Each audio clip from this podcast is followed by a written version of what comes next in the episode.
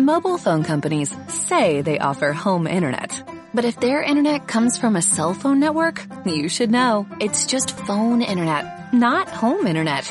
Keep your home up to speed with Cox. Cox internet is faster and has more reliable download speeds than 5G home internet. Cox is the real home internet you're looking for. Based on Cox analysis of Ookla speed test intelligence data Q3 2022 and Cox serviceable areas, visit cox.com slash internet for details. Media res. Aturdidor. Línea de sacrificio. Baño de aspersión. Esas palabras aparecen en su cabeza y lo golpean. Lo destrozan. Pero no son solo palabras. Son la sangre, el olor denso, la automatización, el no pensar. Irrumpen en la noche, cuando está desprevenido. Se despierta con una capa de sudor que le cubre el cuerpo porque sabe que le espera otro día de faenar humanos.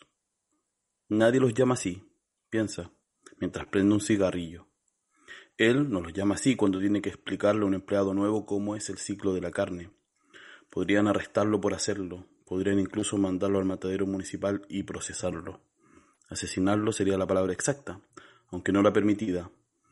Mientras se saca la remera empapada, trata de despejar la idea persistente de que son eso, humanos, criados para ser animales comestibles. Va a la heladera y se sirve agua helada. La toma despacio. Su cerebro le advierte que hay palabras que encubren el mundo. Hay palabras que son convenientes, higiénicas, legales. Abre la ventana. El calor lo sofoca. Se queda fumando mientras respira el aire quieto de la noche. Con las vacas y los cerdos era fácil.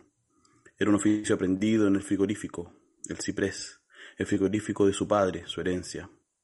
Sí, el grito de un cerdo siendo volteado podía petrificarte, pero se usaban protectores auditivos y después ya se convertía en un ruido más. Ahora que la mano derecha del jefe tiene que controlar y preparar a los nuevos empleados. Enseñar a matar es peor que matar. Saca la cabeza por la ventana. Respira el aire compacto, que arde. Le damos la bienvenida a la biblioteca de noche. Cae el anochecer sobre los techos del mundo y nos armamos de libros, tacitas y lectura combativa. Encendemos el neón para abrir un día más la biblioteca de noche. La puerta está entreabierta para que te asomes y nos sintonices por Holística Radio se abren las palabras y encendemos nuestras mentes en este espacio radial, para compartir el calor de las palabras en compañía de las voces tras los oficios del libro. Te estamos esperando frente a nuestros micrófonos con alta motivación y nuestras agüitas maliciosas de media tarde. Comenzamos.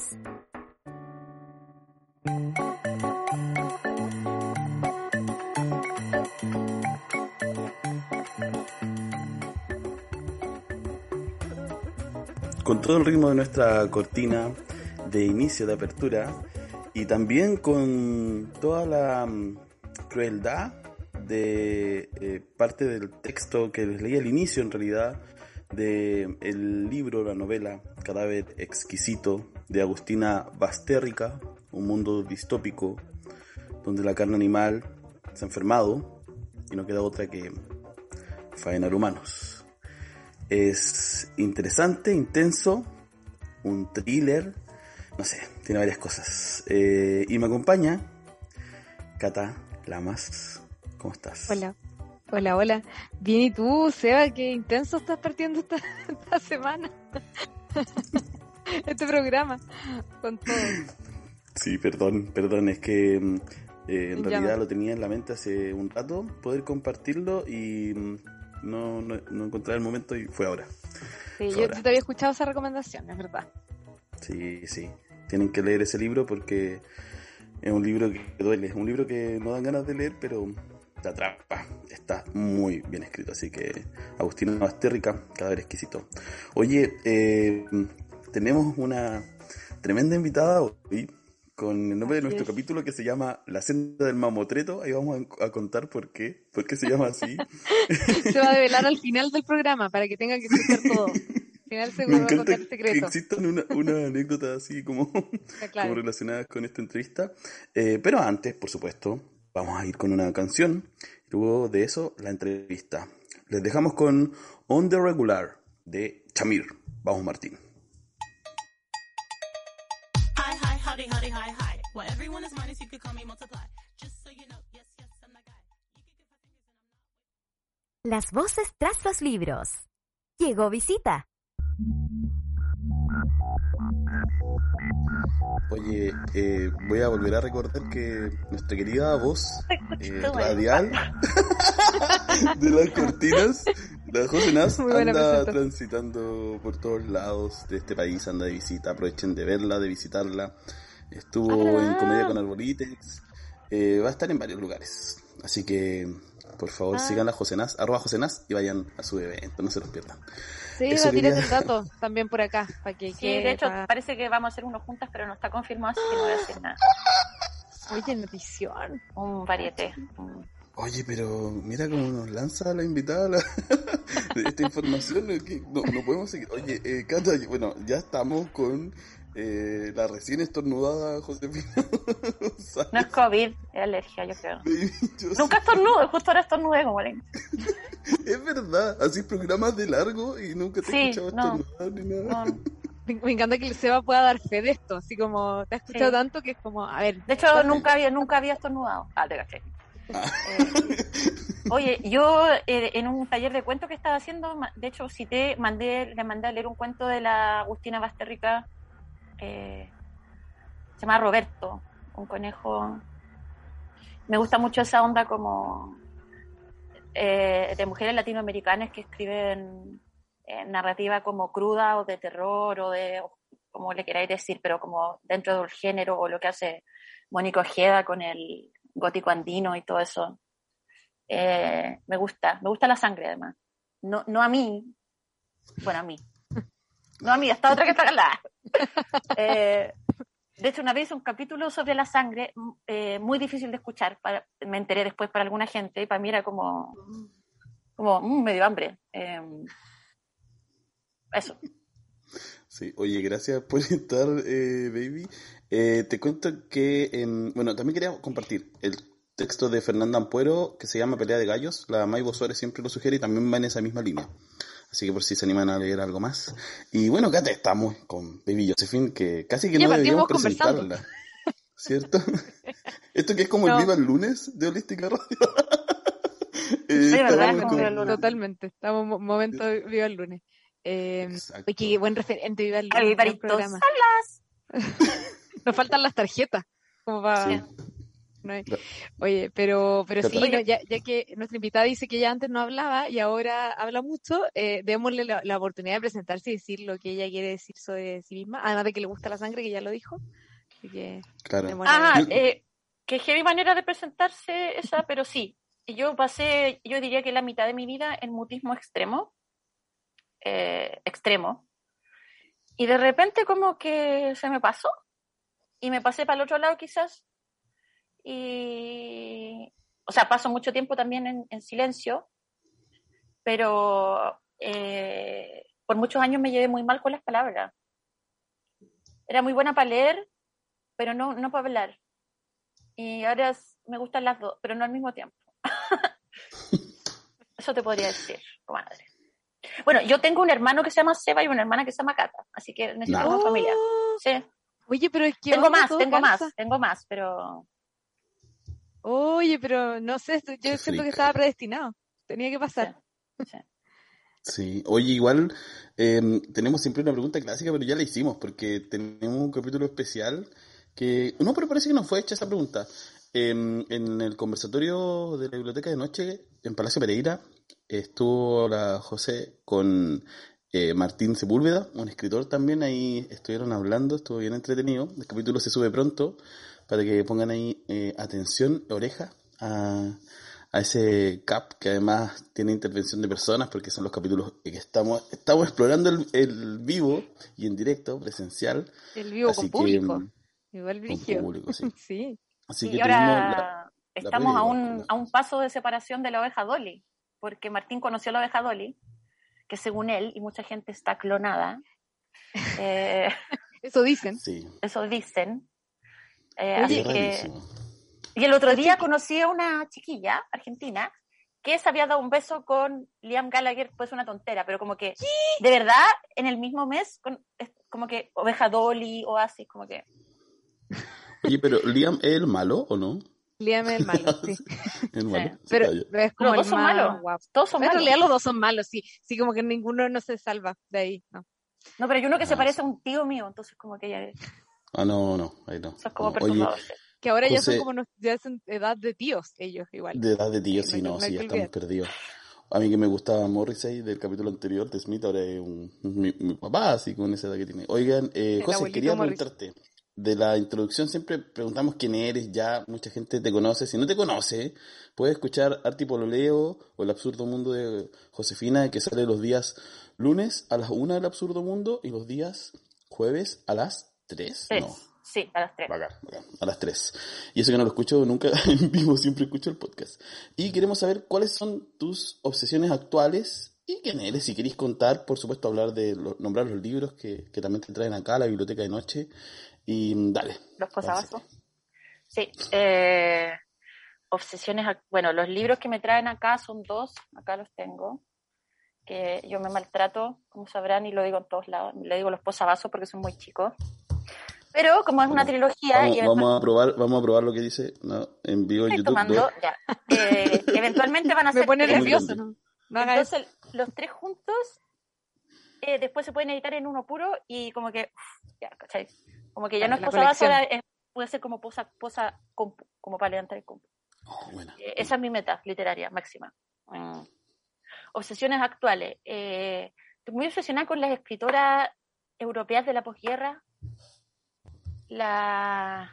No sé, es que no sé, me da demasiada vergüenza pronunciarlo mal, que nunca he escuchado a alguien pronunciarlo. ¿Cómo se pronuncia esta premio Nobel? La Elfried Jenkins, así. Bueno, ella, la Agatha Christie, Lo diría así. eh, y, y, y toda esta como eh, eh, literatura como eh, carente de moral, como hacen un- como con un nivel de crudeza más o menos terriblón, que me ha llegado un poco por, no, no tan por chiripazo, la gota Christoph me llegó porque un día, un día yo dije como, no, o sea, es que yo estoy, yo estoy mal porque llevo muchos días sin llorar y ¿qué me pasa? Entonces, eh, estoy como desensibilizada. Entonces busqué en Google el, eh, el libro más triste del mundo. Entonces, el número uno de todos los rankings de páginas que a mí me parecían como semi-respetables, que no fueran como eh, Icarito.cl, que probablemente me habría tirado para otro lado, ¿cachai? Eh, me decían que era Klaus y Lucas. Entonces, yo rodé como una rata, porque estaba quedándome en la casa de la PAO en ese tiempo recién separada, hacia la- una librería que había cerca ahí, como que entré como, "Ugh, tiene este libro, el libro más triste del mundo, sí, ¿cuánto vale? 25 lucas, puta, más triste que, bueno, ya. Y, Deprimía ella. no, ya triste y pobre, ¿cachai? Pero con el libro, culiao. Y mm, como que un poco me cambió la vida, weón. Y, y no espero menos de un libro, como que me, ¿cómo se llama? Como que me amplió el umbral heavy. Mm, mi gato está durmiendo ahí atrás, pero, a ver, ¿cómo mostrar? No, es que qué vergüenza, pero ya. Les voy a mostrar había esto, ya, visto? filo. Lo Televisión había en visto vivo. pensaba, ¿es, es un peluche o es un gato? Está No, todo un rato- gato, es un gato. Eh, mira, esta es mi torre de libros pendiente, una de ellas. Por, A esa ver, que está ahí al lado de directo. Sí, mira, ahí está. Literal, pero Ujú. literal, de libros que me han mandado, que, tengo, que quiero leer. eh, y tengo otra en el velador como del libro semi pendiente y, y, y eso, creo que parece que me gusta hacer eh, muchas cosas, tal vez demasiadas. Em, eh, cuando estuve en la pandemia, como que me volvió una cosa muy mm, adolescente quizás, pero como el miedo a, deprimirme o a no tener ganas de hacer cosas. Y me puse a hacer muchas cosas obligadas y después eso como que me, eh, me salió el tiro por la culata, como se dice, y me fue la mierda. Y, y con la, no se rían de mí ya, pero con la gira Canta Cachureo me reencontré con la vida y, y- y con este tipo de literatura. Y ahora soy una sufriente feliz. Y además estoy escribiendo mucho, y escribiendo porque quiero, ¿cachai? No porque me sienta obligada como a que tengo que estar produciendo. Que es una, es como una contradicción media vital de, en general de, la- de las artes y la creación, que es como, si de verdad vaya a entrar en esa lógica como de- del mercado, como de tengo que estar produciendo, la guasa va a transformar en una tortura, por lo tanto no vaya a querer hacerlo, por lo tanto vaya a ser puras weas que no te gustan, por lo tanto no, no, no va a haber ese espacio para que ocurra eso inesperado, que, hace que uno sea como una especie de vehículo como y ya me, ahí ya me empiezo a ir en una mierda en una mística así que no- en la que no puedo parar, ¿cachai? Y te subís como al tren de los poetas antiguos y, y todo. Em, eso. Ya, En buenísimo estoy. que En eso estoy. mencionaste todo esto porque justo era una de las cosas que, mm, que teníamos así como, entre comillas, planeada preguntarte sobre tu, porque tú eres muy multifacética, entonces tienes tu lado musical, tu lado artista visual, tu lado escritora. eh, queríamos eh, un poco Sí, preguntarte mi lado sobre actriz que es muy vilipendiado. tu lado actriz, Ah, mira, la buena. no lo tenía. Tu lado actriz. Entonces, claro, saber un poco qué lugar tiene la escritura, cómo llegaste a la escritura y qué, y qué, qué- qué importancia tiene entre todas las muchas cosas Mm. que, que haces. Sí, eh, yo creo que llegué a la escritura porque me gustaba mucho leer desde siempre. Y no lo digo como un clic, como... Es que igual es una mierda hablar de uno, porque es como, ¿qué, qué hago? ¿Tengo que traer a mi mamá al programa para que lo cuente por mí? Yo, ¿qué voy a hacer? Tengo que contarlo yo, pues, ¿cachai? Como que... me- Te de tenemos una me- sorpresa. Hay un ¡Ah! ¿Te? ¿cachai? ¿Qué pasa la mamá? Eh, de- me gustaba leer de siempre, de chica, como es como el cliché igual del, del weón, como... Pero me gustaba de siempre, como que es la wea que más me gustaba, eh, más que los cumpleaños. Y, pero em- empecé a escribir bastante tardíamente. Em, no sé qué significa eso y bajo, bajo, bajo qué parámetro lo digo, viste, al tiro como que ya me estoy entrampando en weas que... Eh, pero nunca me lo tomé muy en serio hasta que Overall me contactó ah, por un blog que yo tenía donde publicaba poemas. Y ahí partió un poco todo y ahora me lo estoy tomando súper en serio. Yo diría que está como en el top 3 prioridades de mi vida. Ahí tirando para el uno pegándole unas patadas ahí a mi mamá. Y yo, no, no, la familia la, la comida primero. Eh, pero está definitivamente ahí eh, como una constante diaria ahora, que eso es algo que antes no, no lo tenía yo. Muy, muy matea de tener tanto método, además, para escribir. Eh, sí, más que método, como que me he hecho un poco una costumbre, entonces eh, ocupo los dispositivos, ¿cachai? El celular, caleta de notas de voz, chats conmigo misma, caleta. eh, voy- me voy respaldando en automails, que yo creo que todo el mundo lo hace un poco, pero eh, grabo a veces como cosas, muchas. Por ejemplo, eh, eh, muchas veces he hecho esto en un carrete como, oye, me esperé un poquito, y como que me doy vuelta y empiezo como, y ya no, eh, y después el otro día lo escucho, ¿cachai? Y para que no se me olviden, guay, que quiero escribir, ¿cachai? Pero que no puedo, porque si no me parece que estoy entrevistando a alguien si estoy anotando, no sé, o a veces no tengo a mano el, cuaderno, o tengo las manos ocupadas con el copete, eh, entonces lo que hago es mucho eso, me grabo. Eh, después obviamente muero de vergüenza escuchándolos, pero ya como llevo tanto tiempo en la radio, también es umbral, ya lo traspasé, entonces igual me encanta eso que decía Kerouac de, de tener un algo que tú sabes que nadie va a leer, ¿cachai?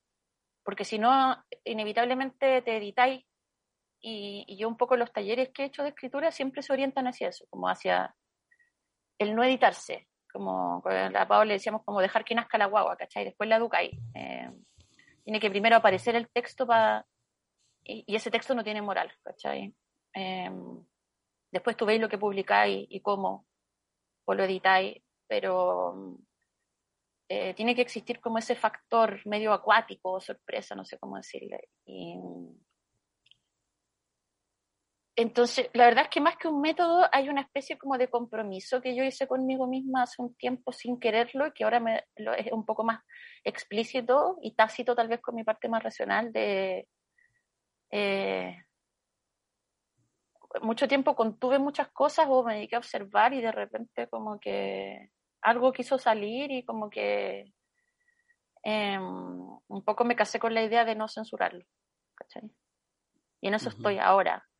Siento como que, bueno, ahora que estoy trabajando en un libro de poesía que me tiene súper entusiasmada, idealmente para marzo.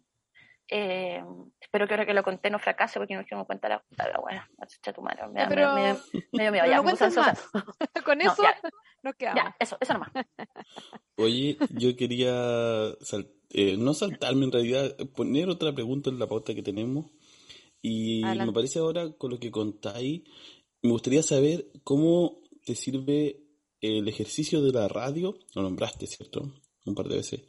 Pero ¿cómo funciona la radio como dispositivo para la escritura? ¿Te funciona para eso? Eh, ¿Aparece en algún momento como ese, esa eh, respuesta quizás, como que estás en radio y de repente dices, oh, esto es lo que quizás estoy buscando en la escritura? Eh, ¿Se traspasan algunas ideas desde ahí? ¿Cómo se relacionan? ¿Cómo fluyen?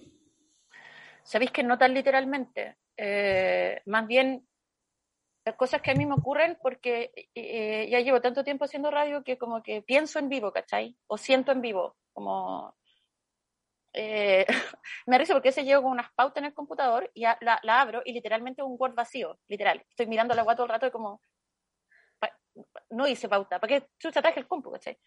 Y... Mm, eh, más bien reflexiones a las que a, entre, a las que llego yo misma eh, me van que heavy, porque ya ahora mismo mientras lo digo estoy pensando en vivo y llegando a una reflexión que tal vez no había hecho antes, pero eh,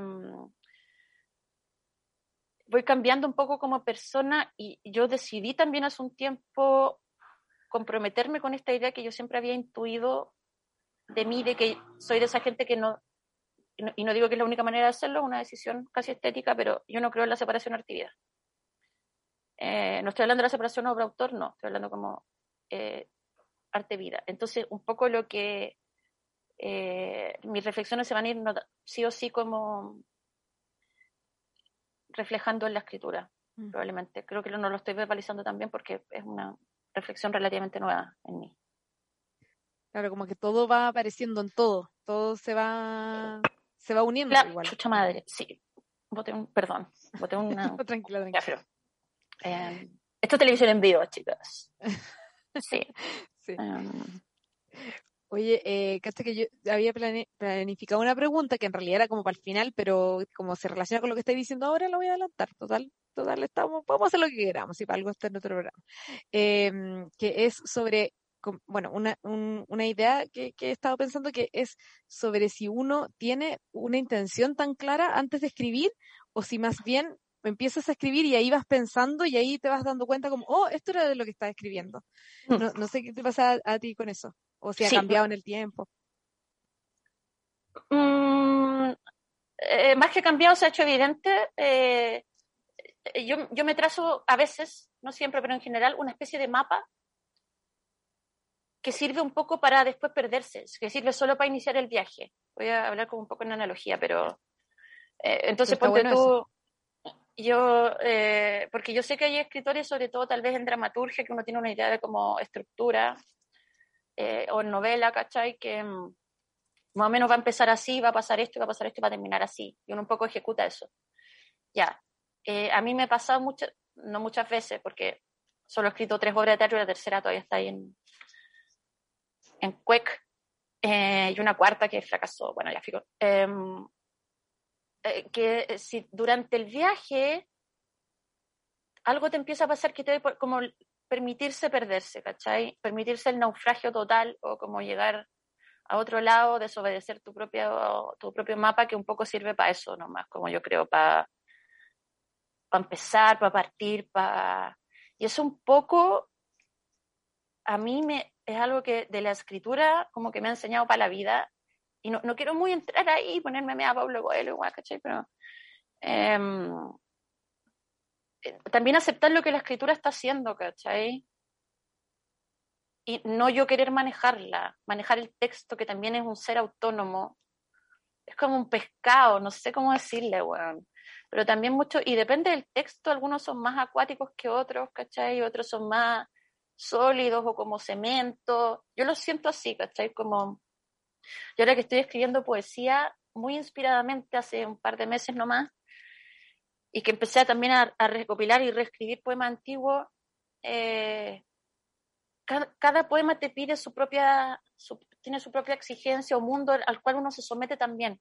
No siento que sea al revés, ¿cachai? Como yo no soy amo de mis poemas sumisos y los apaleo, ¿cachai? No sé, eh, qué, ma qué, mala analogía bondage sadomasoquista, pero eh, también yo me dejo, me dejo influenciar por el texto, y esto lo he repetido mucho también en los talleres de escritura, que yo no creo en la escritura como un método de expresión. Porque no es solo expresión, también hay algo que entra y, y que también en ese intercambio de expresar o entrar ocurren eh, pequeñas islas o interjecciones eh, que no tienen que ver solo con ilustrar una idea, ni mucho menos, muy por el contrario, o, ni con votar para afuera. A veces se vota para adentro, se sube para abajo, se baja para arriba, y lo que estás escribiendo te termina escribiendo a ti, y después te pasa, y es como, bueno, es una magia, ¿cachai? Entonces, de repente como que me creí completamente esa magia y antes no me pasaba, entonces por eso ahora yo igual digo que soy escritora y hace un año no lo decía, ¿cachai? Ni cagando, qué vergüenza, me cago, ¿no? Um, y, de hecho todavía me da un poco vergüenza hasta que publique El Mamotreto.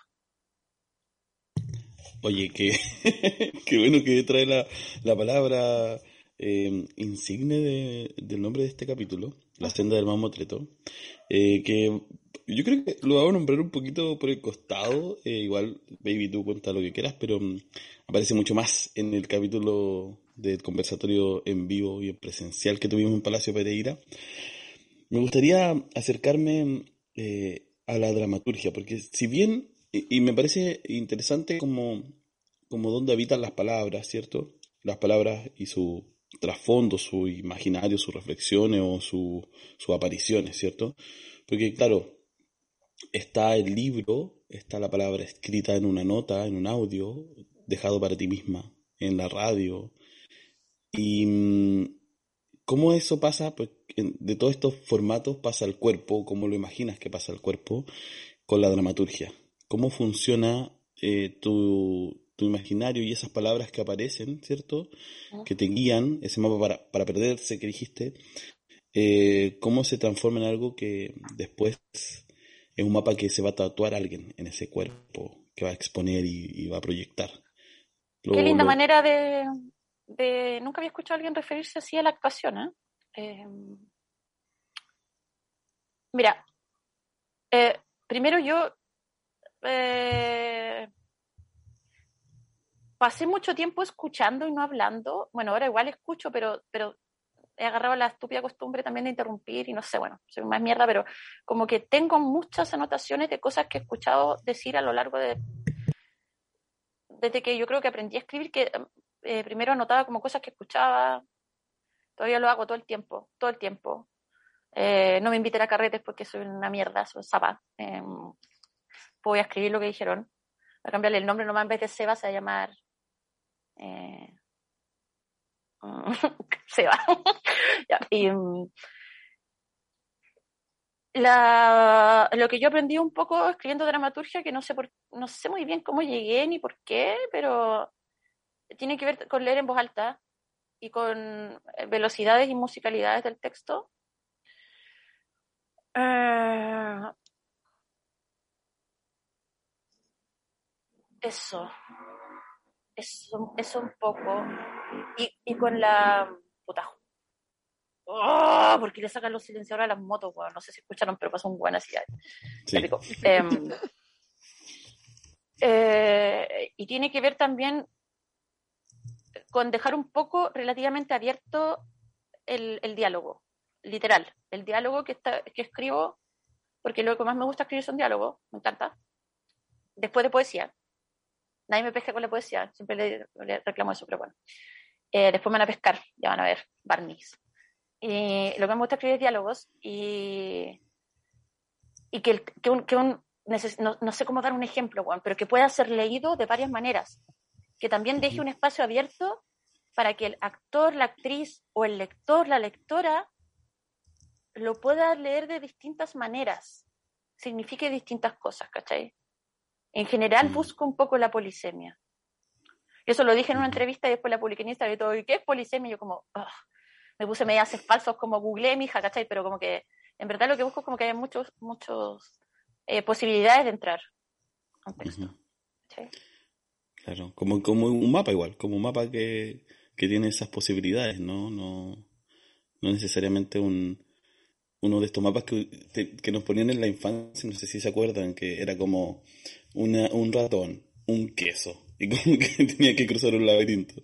Y que había solo una forma, sino que... ah, claro, como lo de los cuadernos Galeón, ¿te acordáis? Sí, sí, sí, sí. Sino un mapa abierto, ese, como quizás un mismo mapa para que otro se pierda en eso que tú escribes, como, no sé, está... entretenido. Lo que, es como, es- me gusta mucho porque, bueno, quere- creo que queremos entrar a la obra igual con la Cata. No sé, Cata, si quería hacer una pregunta. Ah, ya. sí. Una casa con orejas grandes. Dale. Yo, yo quería decir que me, me parece bacán que te resulte fácil escribir diálogos. Siento que en general la gente que escribe lo que más le cuesta es escribir diálogos, porque como que uno suele estar muy en su mente, en, tu- en su mente uno tiene un monólogo y, y- y los diálogos precisamente es- eh, requieren estar muy abierto a la escucha. Entonces creo que tu- tus años de, de escucha han dado buen- muy buen resultado. Así Mira. Te voy a decir una cosa, Cata. Eh, para mí el diálogo es un enfrentamiento entre monólogos. Y así lo entiendo y también así lo Mm. aprendí de dramaturgos como eh, Bernard Marie Coltés, ponte tú, este francés, ¿cachai? Que tiene esto. Eh, eh, y, y así un poco me nació como un diálogo sordo. Eh, y cuando he hecho talleres de dramaturgia, y voy a contar acá que raja el ejercicio, lo que hago es que cada uno escribe un monólogo y después los leemos así como si fueran un diálogo. Ah, Y siempre ocurre algo, siempre ocurre algo, siempre ocurre algo, porque ¿qué necesitas tú para que haya drama? Una persona y otra. Y a veces ni siquiera otra, ¿cachai? Em, entonces siempre ocurre algo cuando alguien le dice algo a alguien y aunque al otro te responda algo completamente distinto. Y yo no sé de dónde saqué esa idea, pero eh, y me ha funcionado súper bien en los talleres. Le digo enfrentamiento de voces, le pongo nombres, ¿cachai? Y, y siempre da resultados muy bacanes. Am, por ahí va, porque, a ver, eh, y mis años de mutismo me heredaron una especie, yo creo, de, de sensación de soledad que sé que compartía por mucha gente. Eh, que ahora no la siento, todo me da pena, pero no me siento tan sola en la pena. Eh, pero mm, se me mantuvo esta idea de que igual hablar con alguien a veces, bueno, un montón de veces, eh, hablar con alguien que también como mi gata va saliendo por ese hoyo que hice en la, en la puerta. Muchas veces eh, hablar con alguien que solo está hablando y no te está escuchando, ¿cachai? Mm. Que solo quiere hablar. Entonces, ese, ese es mi, eh, mi origen primigenio del diálogo, es ese. El diálogo en que cada persona quiera decir lo que dice sin importar lo que el otro esté diciendo, ¿cachai? Y de ahí, a veces, ocurren pequeñas conexiones. Em, y cuando ocurren, ocurren porque los personajes se encontraron, ¿cachai? No sé cómo decirlo, aquí ya hay un agua de brújula interna media, media difícil de sistematizar, probablemente en las escuelas, eh, no sé si estudiáis, un, si estudiáis dramaturgia, no sé cómo será, probablemente se, se, se sistematiza más, pero tiene que ver para mí siempre con un desencuentro, el diálogo como un desencuentro y un enfrentamiento de monólogos en el que a veces se producen pequeños encuentros que son como milagros. Mm. Y basta con que haya uno o dos dentro de una obra y por- todo el resto del diálogo sordo valió la pena un poco para eso, ¿cachai? Mm. Y en el mismo sentido, y, y ya para un poco eh, pasar tal vez a otra pregunta y, y qué sé yo, eh, estos diálogos sordos un poco abren preguntas que no siempre necesitan ser respondidas. Esa es como una premisa para mí súper importante de la dramaturgia y de la escritura en general y del arte en general. Bueno, y de la vida en general. ya que estamos. Sí. No, y creo que de, de ese tipo de diálogos hay muchos en, en este libro, Una casa con orejas grandes, que estamos promocionando aquí en la biblioteca, estamos, que llegó a la vale biblioteca. ¿no? decir que estamos mostrándolo en YouTube. Si usted está escuchándonos en podcast, puede ir a mirar estas cosas, estos guiños visuales Claro, lo, puede buscar en... Sería muy o- ñoño que alguien como que vea en YouTube solo esto y después Eso. siga escuchando Sí, en radio. puede bueno, hacerlo, no- puede hacerlo. Puede o ser, que claro. lo haga. Dale, Cata. Ah, no, no, no, eso, quería mm, eh, llegar al, al tema de, bueno, de este libro, que al, mí- al menos personalmente me encantó, sé que al Seba también, y, y preguntarte cómo fue un poco el proceso de llegar a escribir este libro. Eh, tú ya habías publicado antes con Overall, pero cómo fue también en relación a ese proceso, ¿no? Como enfrentarte a un segundo libro, eh, cómo surgió la idea, el proceso de edición, todo eso que nos puedas contar. Eh, al igual que la otra obra, yo la escribí súper rápido y después la dejé reposar muchos meses. Después la agarré y la corregí entera y se las mandé. Em, Mm, mira, el Arturo dice, "Ay, yo a veces escucho medio en YouTube, medio en podcast, sí. Ah, mira, ocurre. ocurre. A, a mí me gusta, por ejemplo, cocinar viendo El Día Menos Pensado o como huevas de crímenes. Yo sé que está muy mal usar un cuchillo escuchando. Ya, pico. Eh, ¿Qué estaba hablando? Ah, entonces, esta obra yo la escribí completamente en el encierro. Eh, y es una obra que no tiene nada que ver con el encierro. Entonces, yo creo que fue una especie como también de, de, de, de- vía de escape, como que en un momento yo empecé como a echar. eh, yo igual crecí en el sur, relativamente, bastante. Em, y de repente como que empecé a echar de menos, no sé, como eso que decía Baudelaire de que de los símbolos que te hablan en el mundo, de repente me sentía media vacía y no sé por qué me fui para allá y me, permití hacerlo, ¿cachai? No, puedo explicar muy bien cómo surgió la idea. em, y la escribí muy rápido, muy rápido. Eh, estaba en un proceso con unos amigos también como de tratar de hacer una obra digital, que en un momento pensamos que podía ser este texto, que finalmente no resultó. Entonces, además, yo tenía como esa mm, presión y en un principio también ayuda de como o gente leyendo el texto, ¿cachai? Entonces, muy rápidamente como que como que conocí a los personajes, ¿cachai? Como antes de terminar de escribirlo, obviamente. Y mm, es que, fue, es que no sé cómo explicarlo, fue muy rápido y intuitivo, la verdad. Em, tiene la misma cantidad de, de páginas que la obra del patito, probablemente montada con un director parecido, duraría lo mismo, ¿cachai? Como una hora y media, una hora cuarenta. Y... Chucha, que me acordé como el momento que la escribí se me va toda la elocuencia, porque mm, creo que hay, como una especie como de, e- e- esta misma idea como de que el, texto un poco haga lo suyo y ahí como que entre recuerdos, igual yo me basé como en, casas de, siempre me baso como en casas de infancia, cosas familiares, gente que conozco. eh, y lo que sí me acordaba mucho fue de cuando fue la explosión en Chaitén, del volcán. Em, de eso. Y yo digo que es una obra de la muerte del padre, pero al final igual termina hablando de la muerte de los hijos, como que todavía no he superado ese tema. Y el tercero de la, de la trilogía eh, también habla un poco de la destrucción de la familia. Y le tengo el título y todo hace como dos años. Bueno, Em, bueno ya saldrá. Oye, José, gracias.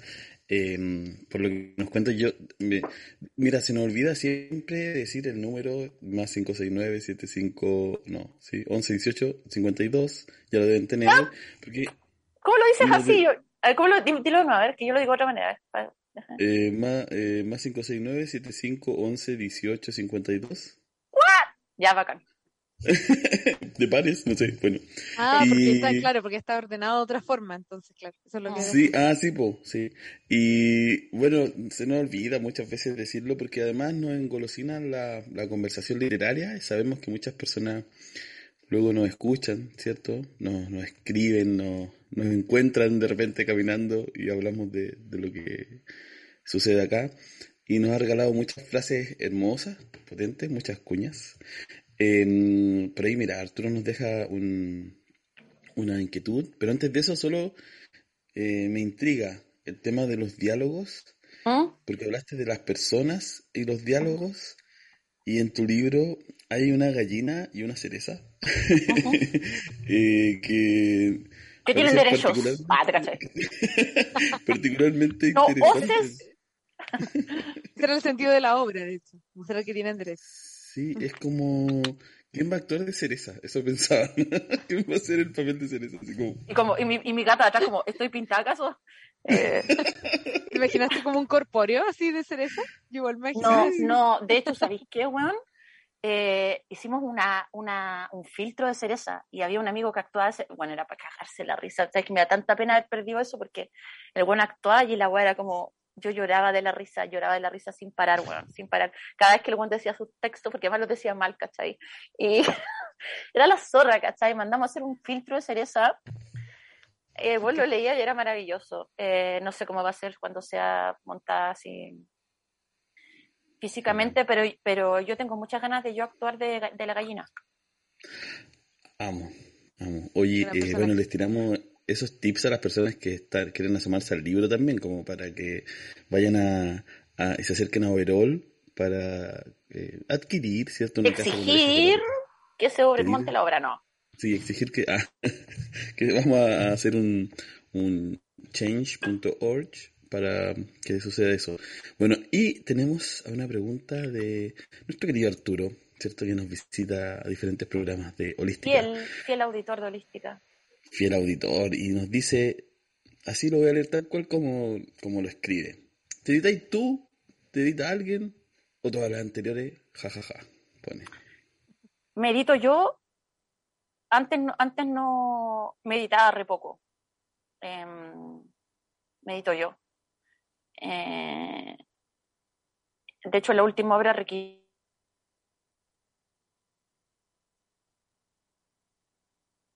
¿Qué pega la? ¿Qué pegada?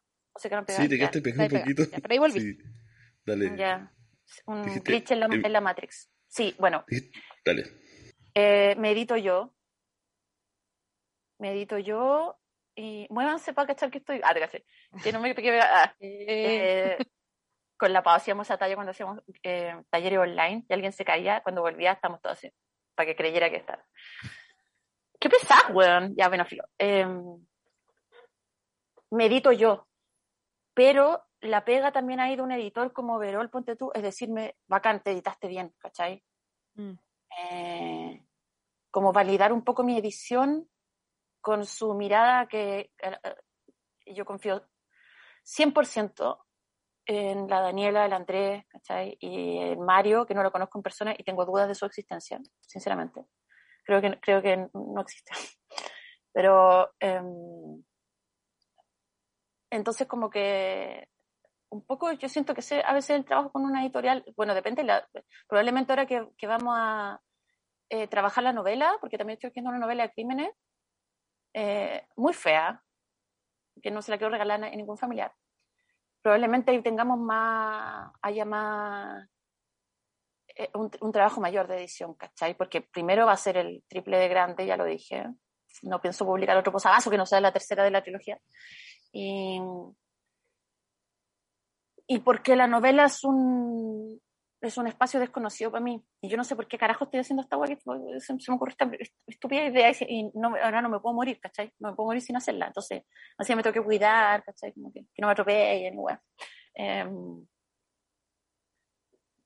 pero no he tenido esa experiencia todavía y quiero tenerla. Y tampoco he tenido la experiencia de trabajar con una editorial eh, en poesía, que en este caso va a ser la editorial de mi ex. Ya lo conté y que ya, si aquí tanto todavía está tirado el chancho, si ya está confirmado. bueno. Mm, ah, Y ¿Se puede decir la editorial también?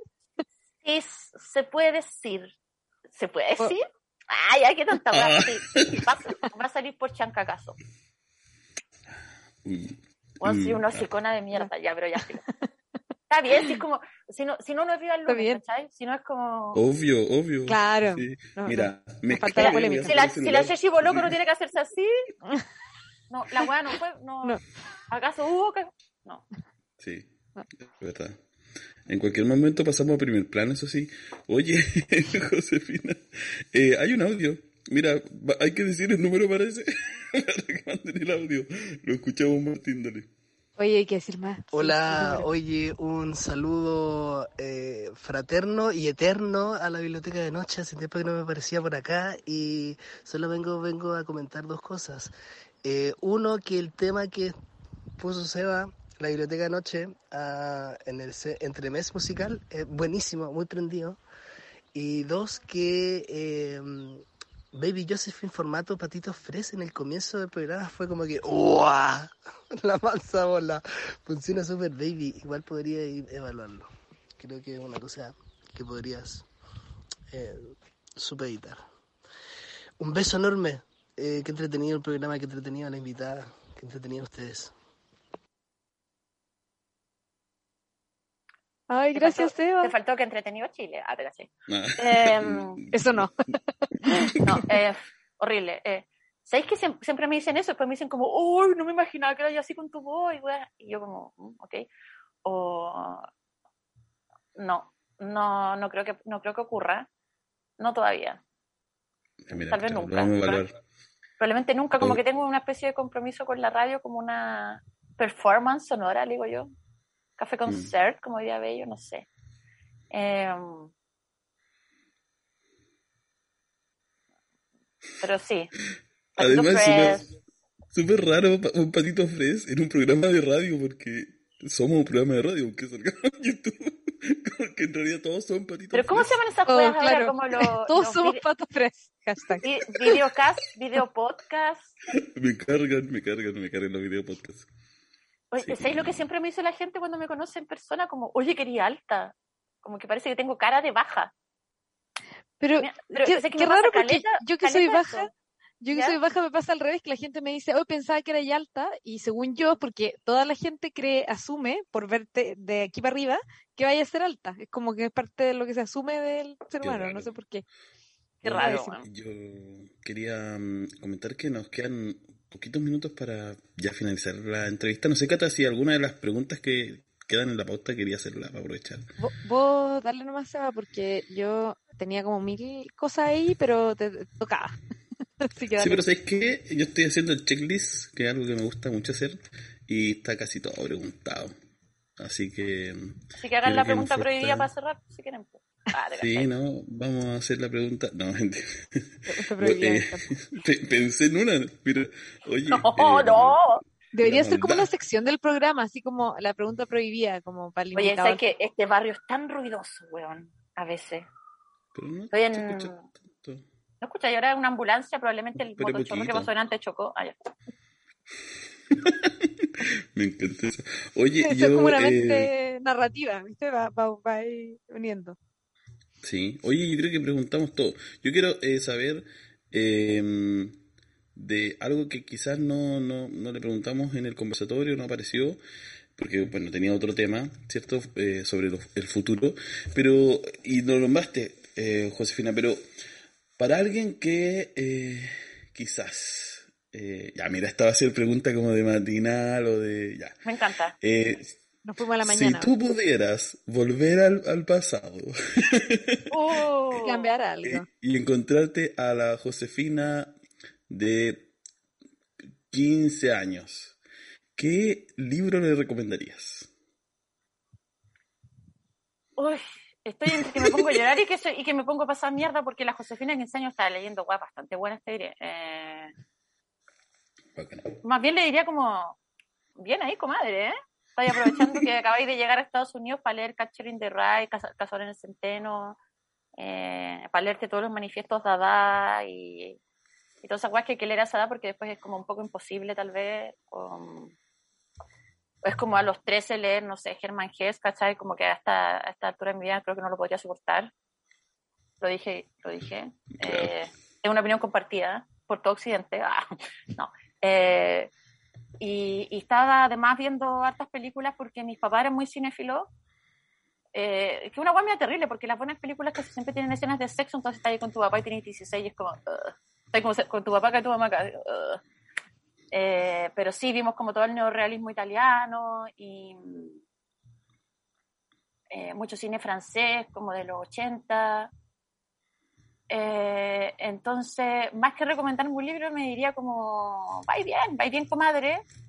Cuando llegué a los 23 te daba el tremendo bajón, no te juntís con esos hueones. Es- tal vez eso me diría, ¿cachai? Pero, pero ¿sabéis qué? Eh, estoy súper en paz porque eh, parece que ahora la novela que estoy escribiendo me, me están sirviendo un poco esas experiencias de mierda o años, entre comillas, perdidos y, y, y- y- mm, es medio terrible pensar así también como esto he hablado infinitas veces con mi psicóloga porque me da demasiada vergüenza admitirlo en público. Mira, la weá que estoy haciendo ahora, admitirlo en público, y que es que como que tengo la idea como de que a mi edad yo ya debería haber publicado como tres novelas, ¿cachai? Tener como cuatro discos. No sé por qué, weón, tengo esa idea estúpida como de validación.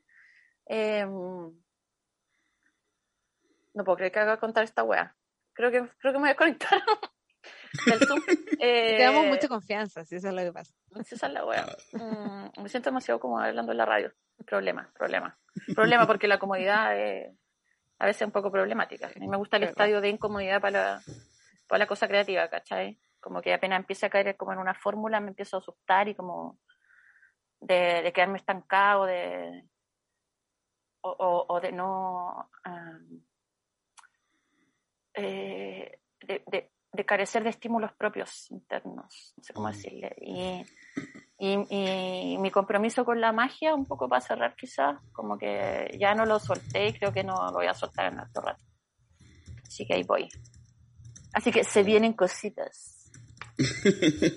Oye, yo quería, eh, no sé, Cata, te invito a que tú des la última pregunta, la pregunta de la canción, eh, que le conté a la José, porque yo quería solo leer tres eh, frases que anoté que dijo la José que quiero mm, reiterarlas, me parecen eh, tremendas. Bueno, eh, dijo la José, aquí, cito a la, a la Josefina hace 15 minutos atrás. Trazo un mapa que sirve solo para perderse. También dijo, dijo aquí, en la biblioteca de noche, Baby Josephine, los años de mutismo me heredaron una sensación de soledad que me parece hermoso. Y, lo, y acaba de decirlo hace 10 segundos. Carecer de estímulos propios internos. Creo que esa frase es tremenda. Creo que nos falta mucho, y le falta a muchas personas eh, eh, tomar sus propios estímulos, profundizarlos. Y creo que, que es tremenda mm, idea para quedarse pensando en eso. Eh, Cata, te invito a que... Oye, eh, no, muy buenas frases, coincido. eh, y, en- y para encontrar muy buenas frases también está este libro que lo quiero recomendar mucho, La casa con orejas grandes. ¿Vieron cómo lo uní? Muy televisivo. Pero- Paloyo, paloyo, como, como como... Alta No hay, televisión. no hay nada más fresco que esa gente que vive del auspicio. Son unos frescos, pero no tan frescos como el nuevo Dentinais, que te llevará al frío del trópico en solo segundos. ¿cachai? Lo mismo, que- lo mismo, pero versi- versión literaria. Eh, no, no, pero en serio, eh, creo que es una obra muy eh, que tiene mucho, mucha reflexión, mucha profundidad, al mismo tiempo mucho humor, mucho de lo que hemos estado conversando hoy día y de las frases que rescató. Así que yo creo que el, libro de poesía se debe venir buenísimo, lo vamos a estar esperando, así como vamos a estar esperando la representación de una casa con orejas grandes, así que por favor ha- hagan el change.org, no, no es change.org, Seba, es como otra cosa, es como un crowdfunding, ¿no? No importa, pero la- está la UNESCO mediante, medio. Pero la UNESCO tiene que, tiene que sacar los venezolanos. porque los mejores países están saliendo del UNESCO, así que es lo mismo. Sí. Dale, Ya, pues, Cata, con la Eso- ah, no, no, de la eso. Ya, Me pero pensé que querías decir algo tú. Ya, les dio ¿Ya? la risa. No, el Seba, no sé qué le pasa. Está fuera de control. Ya. O sea, ¿querías decir Fuera de control. Fuera de control. Fuera de control. Me reí un poquito. No te gobernáis, Seba, no te gobernáis. Como que se tiró Gobierna de de hombre, risa. gobierna de... Gobierno. Ya. Bueno, Yo me da risa esa weá cuando las señoras te dicen gobierna. Te mi tía el otro día me decía, gobierno. Sí, no te de señora. gobernáis, no te gobernáis. Yo como, Nancy, párate. Ya. Bueno, te digna. Se digna. tal cual. Ya, Oye, ya. no, José, dinos tu, tu canción, la canción Ya, que definiste sí. para cerrar este, este Ay, y la voy a escuchar y la voy a cantar, pero con todo el Eso, alma. apenas eso me- esperamos. Eh, la canción es una canción de Adele que me encanta, que se llama Easy on Me, y resulta que yo estaba, andaba en el sur y de repente tomé una micro y la pusieron. No, no fue en una micro, no, yo iba manejando para el lanzamiento del libro en Temuco. Iba del camino de Nueva Imperial, que es como de Puerto Saavedra, Carahue, Nueva Imperial a Temuco, manejando, estaba lloviendo y de repente suena esta canción de Adele y yo como, ¡Concha tu madre! Ya, así me volví loca con la weá, porque habla como de... em, no sé si es buena idea llorar por segunda vez en la radio en el día, pero eh, a ver, no, él dice algo así como, dice, I was still a child, todavía era una niña, como, ten, ten- ten- cuidado conmigo, como, eh, no tuve la oportunidad de elegir lo que elegí, ¿cachai? Solo lo elegí. Y, no, brutal, sí. Yo el otro día ponía como en mi historia de mejores amigos de Instagram. Ay, los voy a meter, soy una mierda, no los tengo ustedes. dos. Eh, de hecho, creo que. Ah, no, holística sí. Al Martín lo tengo para que me sape todo. Como si no te conmueve esta canción, elimíname de tu vida ahora. no, ya bueno, eso es eh, la Easy on Me de Adele, que eh, yo la canto así. eh, justo estos días andaba pegada desde que volví al sur. pegar con la canción y la pongo a todo chancho y la grito y la canto y la puta y, y, yo- y lloro y pataleo y me y, y todo. Así que eso. Wow. Muchas Vamos con esa gracias. canción. Gracias, Chao, José. chao.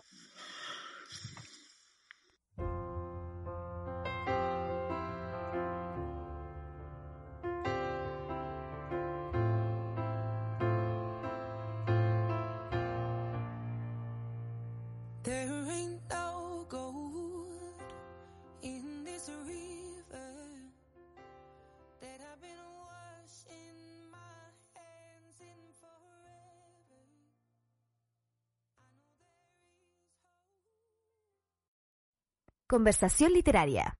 El círculo de las palabras.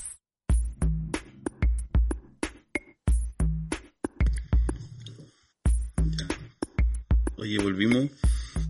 Eh, todavía estoy muy, muy poco profesional, pero me hice un pedazo de pan recién porque tomando once. Nah, no me pero queda tiempo. No me queda Sí. tiempo para. Oye, eh, ha elaborado su programa. Toda la gente nos está escuchando tomando once. Sí. Eres uno más. En, es- Vamos con en esta biblioteca de noche se puede tomar oncecita. Mm. Así Yo que, tengo una Se puede manzana comer. aquí que me la iba a libro. comer y no me la comí. mira, la- la- yo también tengo aquí mi, mi, mi ahí preparado. Y estoy con agüita. Aquí Y la. Grace como con una manzana como de Blanca Nieve encontré. como- Sí. Imagináis tiene veneno. En No, ya, vivo. pero no. po. En vivo En vivo, no. pa. No llevemos tan lejos la metáfora. Segunda persona desplomada en el mismo capítulo. Me. Me encanta. Ya, pero Ay, no me quiero reír ahora porque la cata me va a retar. Escuché cuando dijo, ay, pero no, quiero una risa como que no se recobrada. Yo me lo sé. Voy a poner un mensajito aquí de Arturo. Que era, bueno, era una despedida nomás, pero igual. Oh, Arturo. Besitos. Oye, Grace, bienvenida a la biblioteca de noche. Después de un ratito, ¿cómo va todo? Bien, sí, no había estado como en, ¿verdad? Ahora que lo pienso. Incluso hoy día había olvidado que era lunes, como que andaba perdiendo. Y justo estábamos hablando antes de salir al aire de que había estado viajando a Santiago y, a Alaska. Entonces como que me perdí en los días. Iba a ir a comprar y de repente dije, oh, ¿verdad que tengo este programa? Y ayer, pre- pero lo gracioso es que ayer ya había pensado en la columna, pero había olvidado hoy día cuando desperté que era lunes. ¡Wow! bueno, eso hace los viajes en bus cosa. también. Oye, Grace, eh, te dejamos con el efecto de los afectos de hoy. ¿Qué nos traes? Cuéntanos. eh, hoy día lo titulé ¿Dónde queda el sentir en la lectura?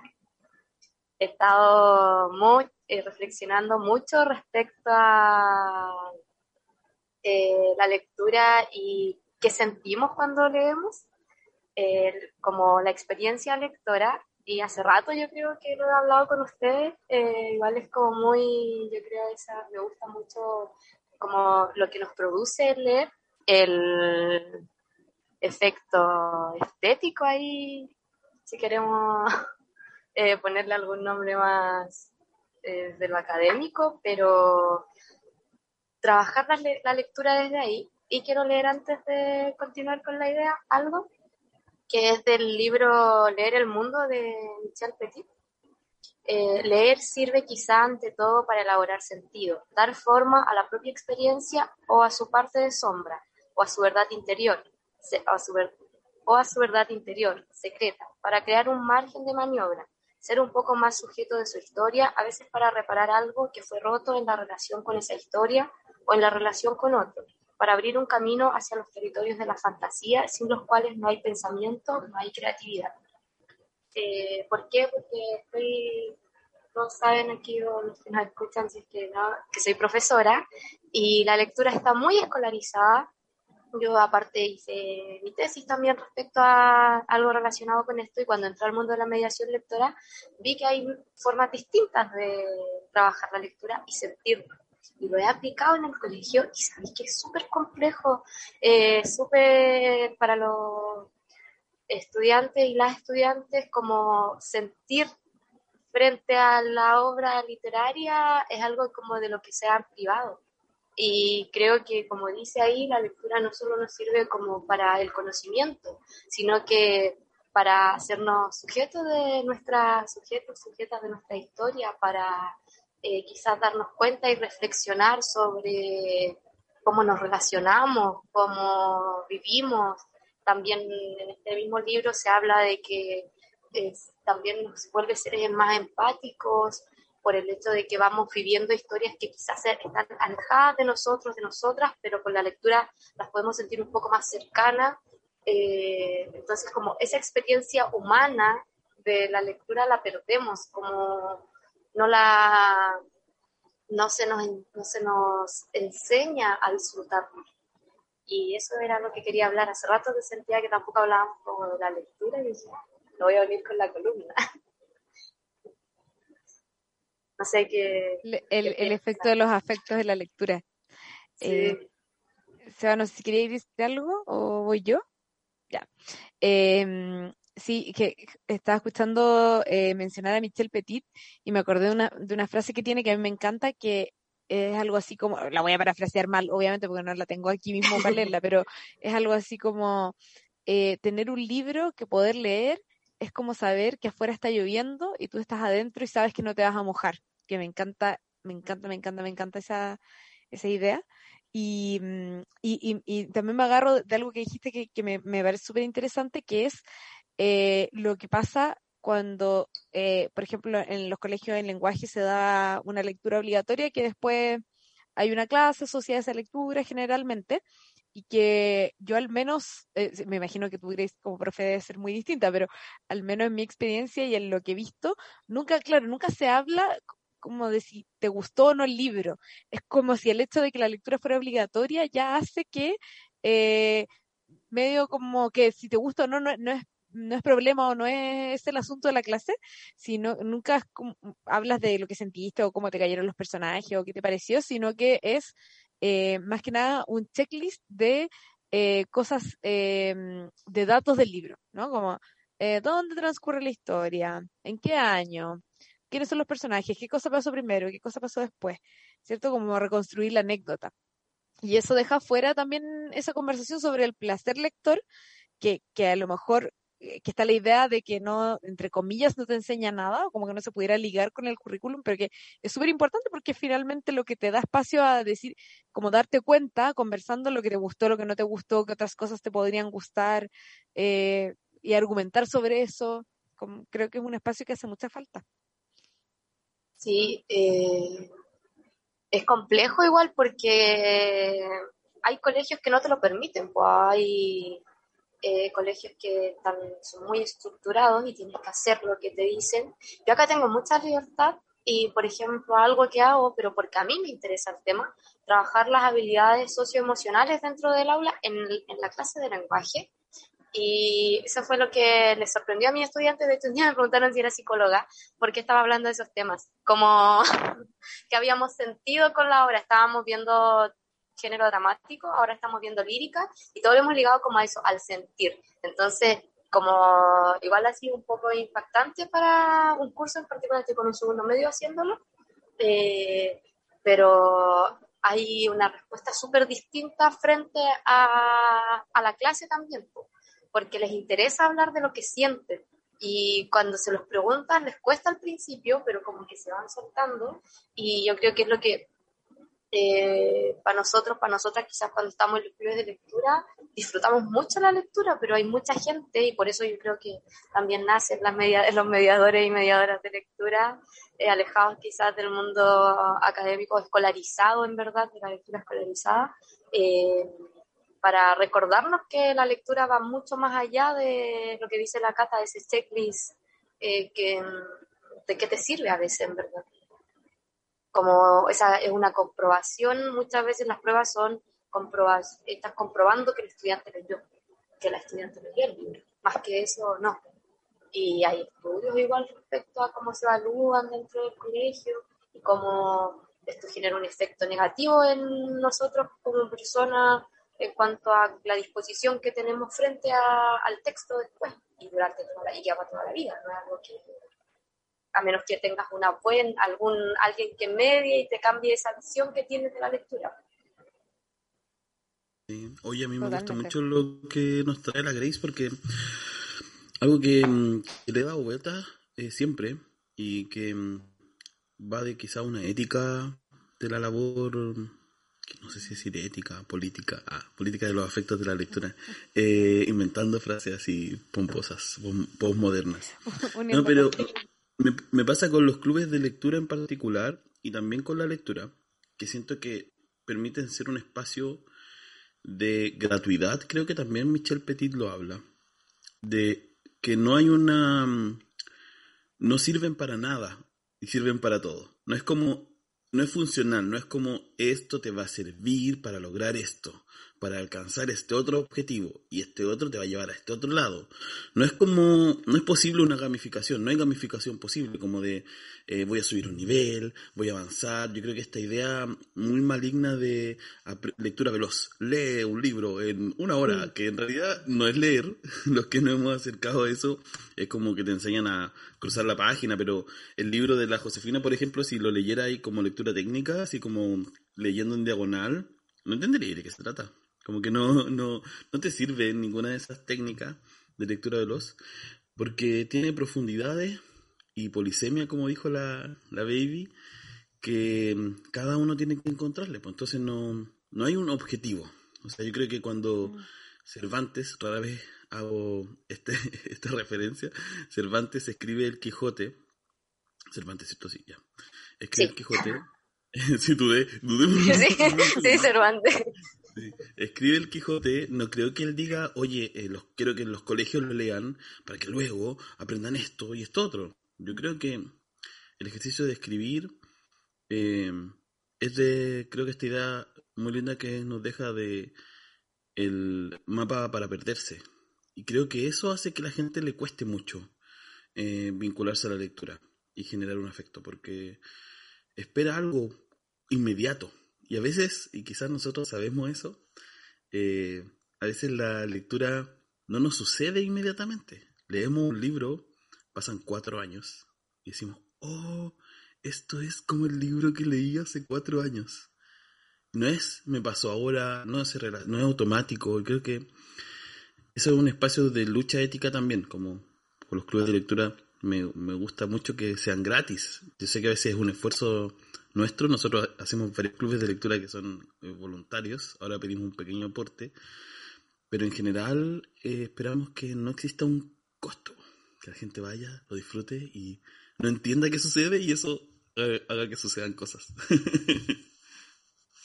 Sí, Sí. yo creo que de todas maneras lo de no, que no, no ver a la lectura como algo funcional o como algo que siempre tienes que aprender o te tiene que dejar algo. Si disfrutaste leer, esa es la ganancia, si esa es la, es una apreciación de un arte al final. Grace. Sí, iba como a lo mismo, en verdad, Mm. como esa experiencia que tienes eh, frente a la obra literaria, eh, puedes no, no sacar nada, pero lo, lo pasaste muy bien, te reíste mucho, no sé, siempre, o otra cosa que también relacionado con lo que decía el Seba, a veces pasa, no sé si eh, también eh, les ha pasado que vuelven a leer un libro, no sé, lo leíste ya a los 20 y lo volviste a leer a los 30 y es como, "Oh, ahora sí, como muy similar a lo que dice el Seba, pero lo volviste a leer en otro momento de tu vida con otras experiencias, entonces te- quizás te sientes más identificado, identificada, puedes reflexionar, a veces puedes no reflexionar también, hay lecturas que eh, a mí hay cosas que de repente me gusta leer porque es como para divertirme y no para estar ahí como pensando, pensando, pensando, o tengo otras lecturas que me gusta cuando quiero pensar en algo específico, por ejemplo, ya, este libro, cuando estoy como metida con el tema de la lectura, siempre vuelvo a él, porque siento que es un muy buen libro, bueno, ahora estoy juntando la colección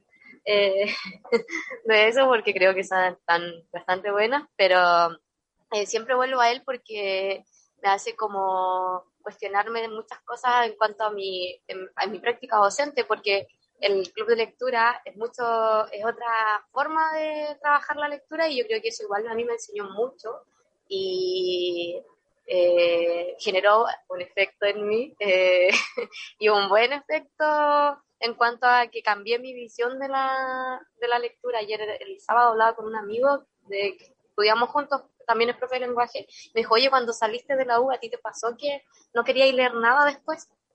Como que no pu- o- y no pudiste leer en mucho tiempo, y yo le dije que sí, porque efectivamente me había pasado y que porque yo volví a leer mucho más fue porque just- estaba participando en Bibliotanco. Entonces eso eh, cambió, yo le dije, eso hizo un cambio en mí en cuanto a la forma en que veía la lectura y cómo vivo la lectura hoy en día.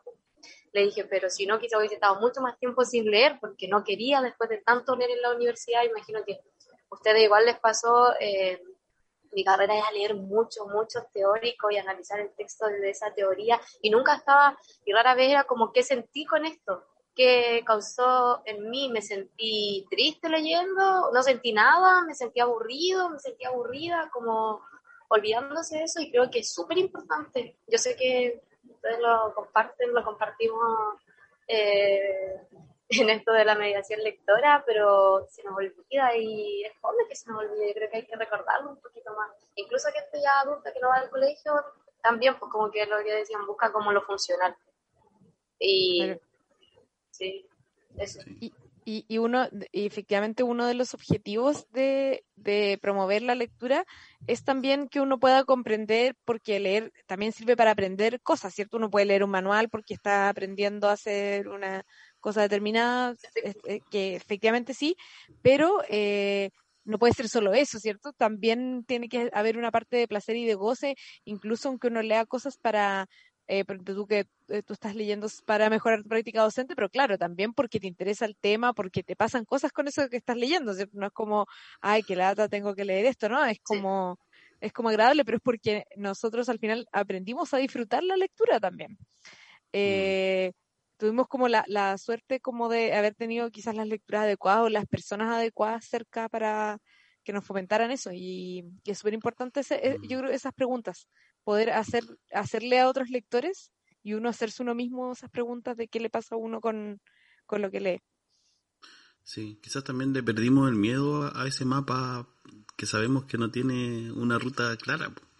Como que también decimos disfrutar, como en el amplio es- espectro. Yo leí ahora un inicio del libro de Agustina Bastérica, que es terrible. Es un libro doloroso, da náusea, eh, pero es parte de, de perderse ahí, po, de encontrar eso que quizás no, no se vive a lo mejor frecuentemente, o se vive por otras cosas, ¿cierto? Ah, me dio náusea porque comí algo que estaba mal, ya, pero me dan náuseas porque estoy leyendo algo que me lo produce, me produce efectos corporales, eh, me deja pensando, y a veces no sabemos a dónde nos lleva, y creo que eso es, bonito.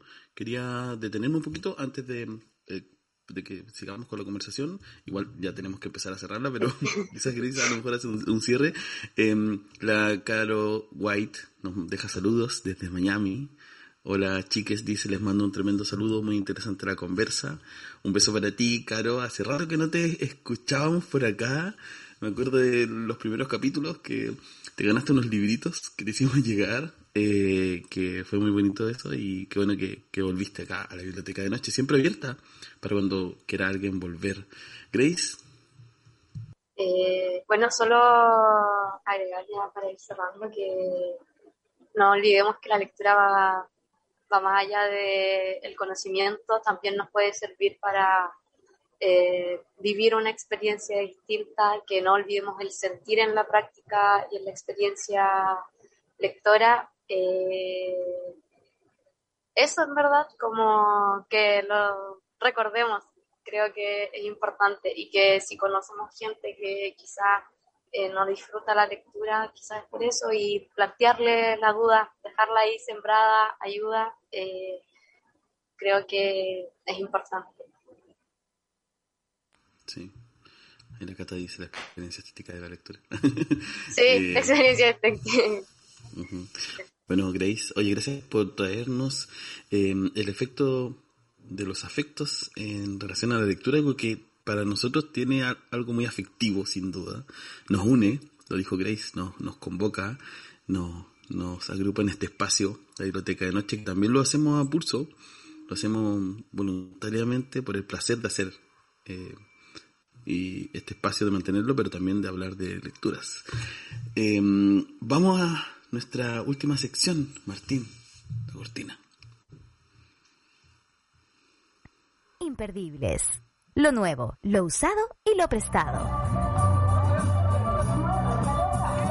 Bueno, para variar, nos queda poco tiempo y no nos vamos a pasar mucho, porque siempre le hacemos eso a Martín, que es muy amable eh, al dejarnos habitar un ratito más la biblioteca de noche. Pero imagínense, llega alguien minutos antes de que cerremos la biblioteca y quiere pedir un libro, ¿cómo nos vamos a ir sin prestarle ese libro? Privándole de esa experiencia nocturna de lectura. Quiero compartirles la recomendación que traje, después hacemos por supuesto el cierre con sus comentarios, Cata y Grace, eh, que, que bueno verles siempre. Traje tres libros que mm, me costó definir hoy qué quería seleccionar y traje tres libros prestados, todos prestados, bueno en realidad no prestados, son usados porque los leí hace rato, pero creo que había que traerlos acá. Y me lo mm, detonó un poquito esa inquietud eh, la Baby Josephine cuando hablaba de la Agota Christoph, yo no he leído ese libro que, del que ella habla, pero sí leí ayer, que es un libro eh, terriblemente hermoso, que habla del desarraigo, de la memoria, de personas que tienen que cruzar la frontera, de personas que viven en pisos de tierra, en, situaciones de guerra. Eh, es hermoso porque también habla de la lectura. Aparece la lectura ahí. ¿Qué significa la lectura para eh, parte de los protagonistas? Creo que, que, es muy bonito y muy recomendado. Agota Christoph ayer. Ese es el nombre del libro. Y luego me fui, no sé por qué, salté desde el desarrollo a la extrañeza y la maldad. Le puse ahí algunos conceptos que van a pesar un poquito sobre estos libros. Eh, y salté a Mario Bellatín con un libro que se llama Flores. Me, me gusta mucho Mario Bellatín. Hace un, un, rato que no lo leo, pero este libro me acuerdo de esa sensación, ese sentir que me hizo sorprenderme de que alguien podía hablar de cosas tan crueles, eh, de humanidades tan extrañas, tan diversas, y mm, llevarte por una historia que en realidad no sé si es como una madeja desenredada, no sé cuál será la metáfora, pero eh, aparecen fragmentos, pequeños fragmentos de historias de algunos personajes que se van entrelazando. Me gusta cuando sucede eso, cuando uno lee tres fragmentos eh, que tienen pequeñas relaciones, donde un personaje pasó por un mismo local donde el otro estaba haciendo algo, cuando encuentra un bolso o algo que el otro personaje dejó, eh, y pareciera que se van relacionando pero sin, eh, sin hacerlo de manera directa. Creo que eso es bonito. Y este libro habla de um, un par de hermanos que son, si mal no recuerdo, no sé si son siameses o tienen un, una malformación y de su historia con una farmacéutica va al pasado, va al futuro, es muy interesante. Se lo recomiendo. Flores de Mario Bellatín. Y por último, algo que versa de la libertad y la valentía, según mi opinión, algunas personas estarán en contra, pero según mi opinión, Los Desposeídos de la Úrsula K.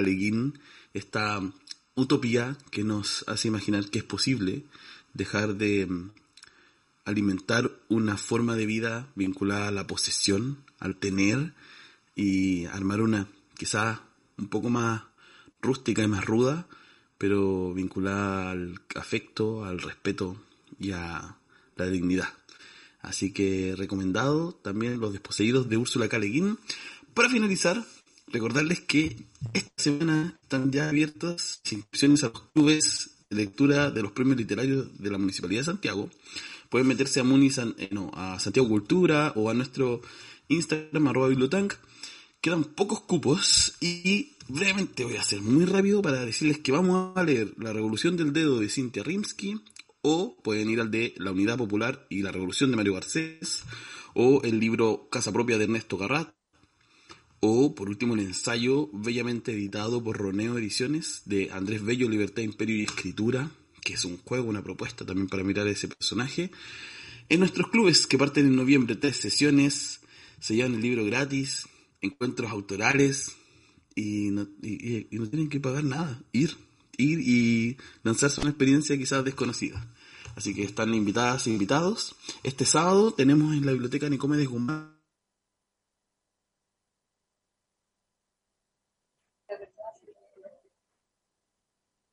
el cierre del club de poesía de este ciclo. Y ese cierre hermoso va a estar en compañía de Paula y Núñez y la Vivi Ávila Areva, eh, Alfaro, la verdadera Vivi. Ambas nos van a acompañar en ese cierre, vamos a hablar de poesía. Así que vayan. Si no tienen el libro, bueno, estábamos leyendo Rosa Betty Muñoz, pero si no la conocen, vayan. Disfruten ese espacio. Es abierto. Les esperamos. Cata Grace, les escucho. ¿Qué quieren decir? Al final se cierra el programa. Grace, tienes que eso, acercarte. verdad, verdad, se me olvidó, dije que me iba a pegar el escucha. Eh, disfruté mucho eh, el programa hoy. Eh, extrañaba verles, espero verles pronto en vivo. Y eh, solo enviar un saludo a quienes nos escuchan todas las semanas ahí y siempre nos acompañan en este, en este trabajo que hacemos con mucho amor. Ay, sí, Grace, qué bueno verte. Hace mucho que no nos encontrábamos nosotros, nosotros tres particularmente. Sí. Eh, y no, yo quería solo sumar una recomendación a, mm, a las que dio el Seba y que también yo sé que le interesa a la Grace, que bueno, está desde hace como una semana, está disponible la tercera temporada de Caso 63, que es la última, y está muy buena, la recomiendo montones.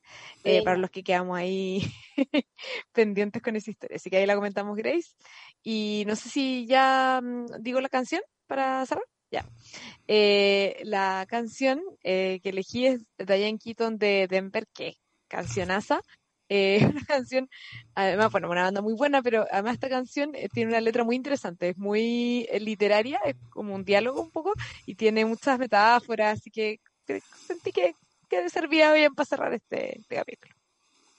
Súper, gracias, Cata. Nos vemos el próximo lunes. Eh, no, mentira. Nos vemos. El próximo lunes No, no, el próximo no, Es feriado, el que sigue. que viene. El que sigue, sí. el que sigue. Pero nos vemos. Chao. laboral. Sí. Un abrazo, chao, chao, Chao chao, Martín, chao a todos. Chao, Martín, chao, gracias. Martín.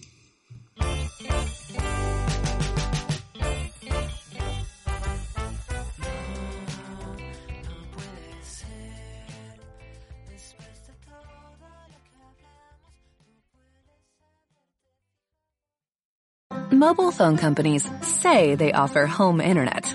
But if their internet comes from a cell phone network, you should know. It's just phone internet, not home internet.